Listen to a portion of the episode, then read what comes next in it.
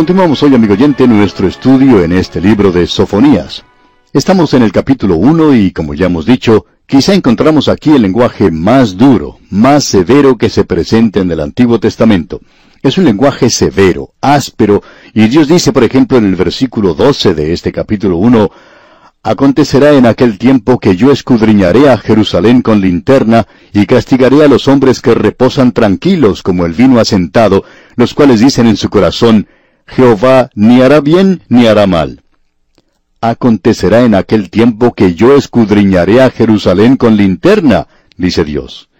En otras palabras, Dios toma hoy en sus manos una linterna y va de un lado a otro buscando a una persona que esté escondida en las tinieblas.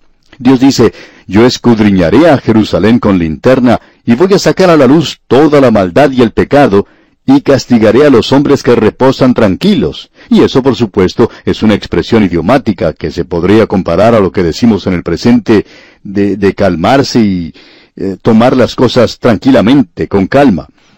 Esta gente estaba tomando todo esto con calma. Vivían en una sociedad que era muy acaudalada. Las cosas eran fáciles para ellos y estaban tomándolo todo con calma. Y dice el Señor aquí, los cuales dicen en su corazón, Jehová ni hará bien ni hará mal.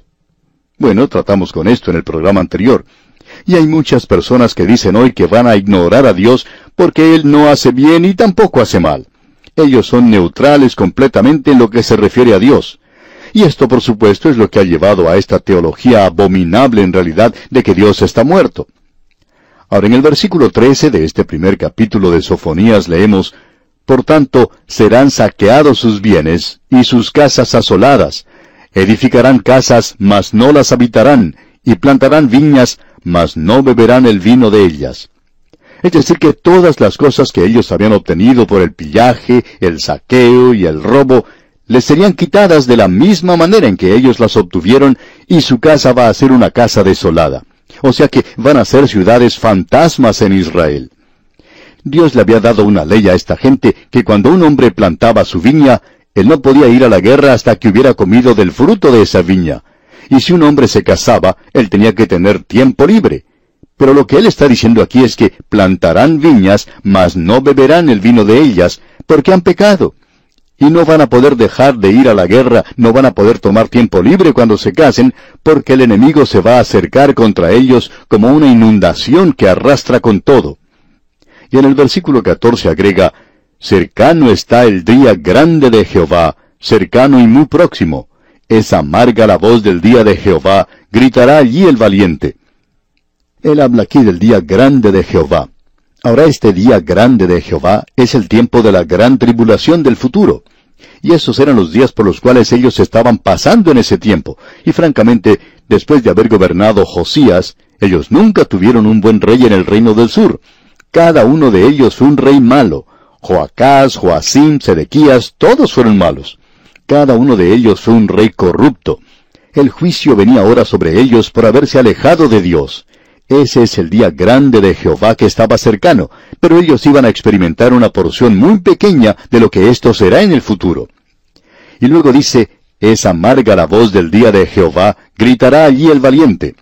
O sea que llegaría a existir el muro de los lamentos, y estará allí hasta que pase el período de la gran tribulación, porque Israel nunca llegará a conocer la paz hasta cuando el príncipe de paz venga y ellos le reciban y le reconozcan como su Mesías. Ahora aquí se le llama el día grande de Jehová.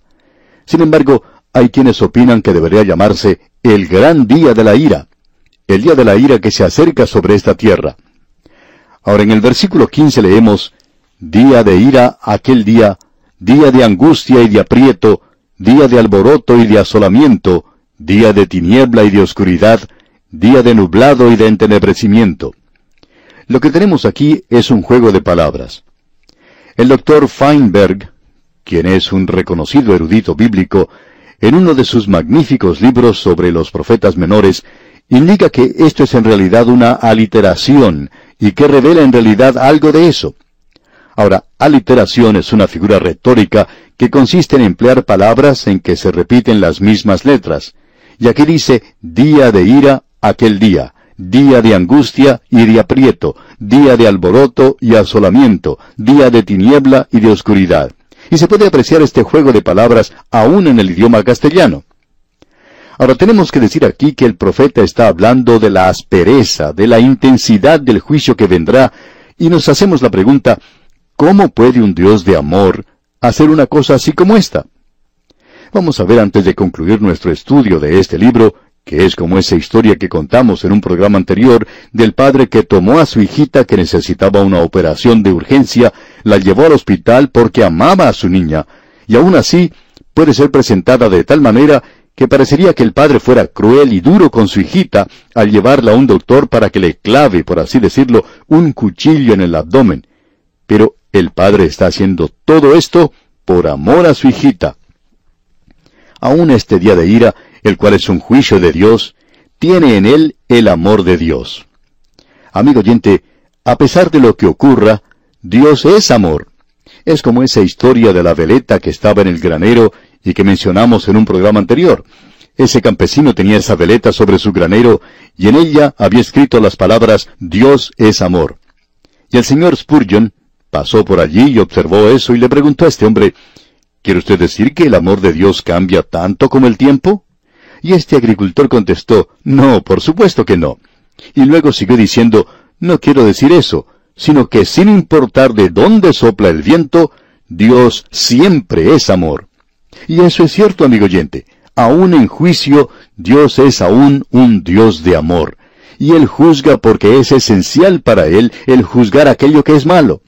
Él tiene que hacer eso porque tiene que ser verdadero para consigo mismo y no podría ser bueno para con sus criaturas a no ser que hiciera eso. Dios no va a permitir el pecado a través de la eternidad, y si Dios no lo va a juzgar, entonces usted y yo tenemos que luchar contra la enfermedad y el quebrantamiento de corazón y la tristeza y la decepción a través de toda la eternidad. Y no podemos concebir entonces que Él sea un Dios de amor si fuera así. Pero amigo oyente, Dios va a juzgar el pecado, y Él viene con un juicio muy poderoso, y lo va a quitar del universo mismo, y a eso nosotros decimos aleluya. Creemos en un Dios de amor aun cuando Él haga eso. Y ahora en el versículo 16 de este primer capítulo de Sofonías leemos, Día de trompeta y de algazara sobre las ciudades fortificadas y sobre las altas torres. Él está diciendo aquí que es un día de trompeta. Cuando Dios le dio a la nación de Israel las trompetas, ellos debían hacerlas sonar en su marcha por el desierto y también las debían usar en otras formas. Por ejemplo, cuando es necesario hacerlas sonar en alarma. O sea que se hacía sonar la trompeta cuando se acercaba el enemigo. En Números capítulo 10 versículo 9, habiendo mencionado las diferentes maneras en que debían usarse las trompetas de plata, él dice, Y cuando saliereis a la guerra en vuestra tierra contra el enemigo que os molestare, tocaréis alarma con las trompetas, y seréis recordados por Jehová vuestro Dios, y seréis salvos de vuestros enemigos. Y aquí tenemos este día de trompeta. Ellos van a tocar la alarma, pero Dios no los va a librar. ¿Por qué? Porque Él los va a juzgar. Él va a entregarlos al enemigo, no los va a liberar del enemigo. Así es que ese es un día de trompeta y de alarma sobre las ciudades fortificadas y sobre las altas torres. Luego en el versículo 17 leemos, Y atribularé a los hombres y andarán como ciegos, porque pecaron contra Jehová, y la sangre de ellos será derramada como polvo, y su carne como estiércol. Amigo oyente, este es un caso extremo, pero usted se da cuenta que la cirugía del presente actúa de esta manera también. Cuando un médico opera a una persona, a un paciente que tiene cáncer, él corta todo aquello que es dañino y puede cortar y cortar hasta que quizá no sabe cuál es el paciente y cuál es la materia cancerosa. Pero por lo general, ellos sacan todo lo que pueden para ayudar al paciente a sanarlo. No lo hacen porque están enojados con el paciente, sino que lo hacen porque quieren salvarle la vida. Y este es el método que también utiliza Dios. Creemos que Dios aprueba este método. Y amigo oyente, Dios juzgará. Y Él lo hace de una forma extrema, por cierto. Él hace esta clase de cirugía drástica, pero Él lo hace por amor a la salud del cuerpo. Luego, en el último versículo de este primer capítulo de Sofonías leemos, Ni su plata ni su oro podrá librarlos en el día de la ira de Jehová, pues toda la tierra será consumida con el fuego de su celo, porque ciertamente destrucción apresurada hará de todos los habitantes de la tierra. Hay personas que opinan que con el dinero pueden ganar amigos en todas partes. Que pueden gastar, como lo hacen muchos, millones y millones en todas partes del mundo tratando de comprar amigos. Pero eso no les da resultado. Es imposible comprar el amor con el oro y con la plata. Uno no puede ganar a la gente por medio de eso. Pero hay muchos que aún creen en esa forma. Hay personas que opinan que el dinero resuelve todos los problemas y dificultades que tiene la vida, que el dinero es la respuesta a todos los problemas. Dios dice que cuando Él comience a juzgar, ni su plata ni su oro podrán librarlos en el día de la ira de Jehová, pues toda la tierra será consumida con el fuego de su celo, porque ciertamente destrucción apresurada hará de todos los habitantes de la tierra. ¿Y por qué hizo él eso? Él hizo eso, amigo oyente, porque en realidad los amaba. Si él no hubiera hecho eso, la generación que siguiera tendría que haber sido exterminada completamente. Todos ellos hubieran tenido que ser muertos. Así es que por amor a las generaciones futuras, Dios tuvo que actuar y quitar ese cáncer que estaba destruyendo a la nación. Ese es el cuadro que tenemos aquí.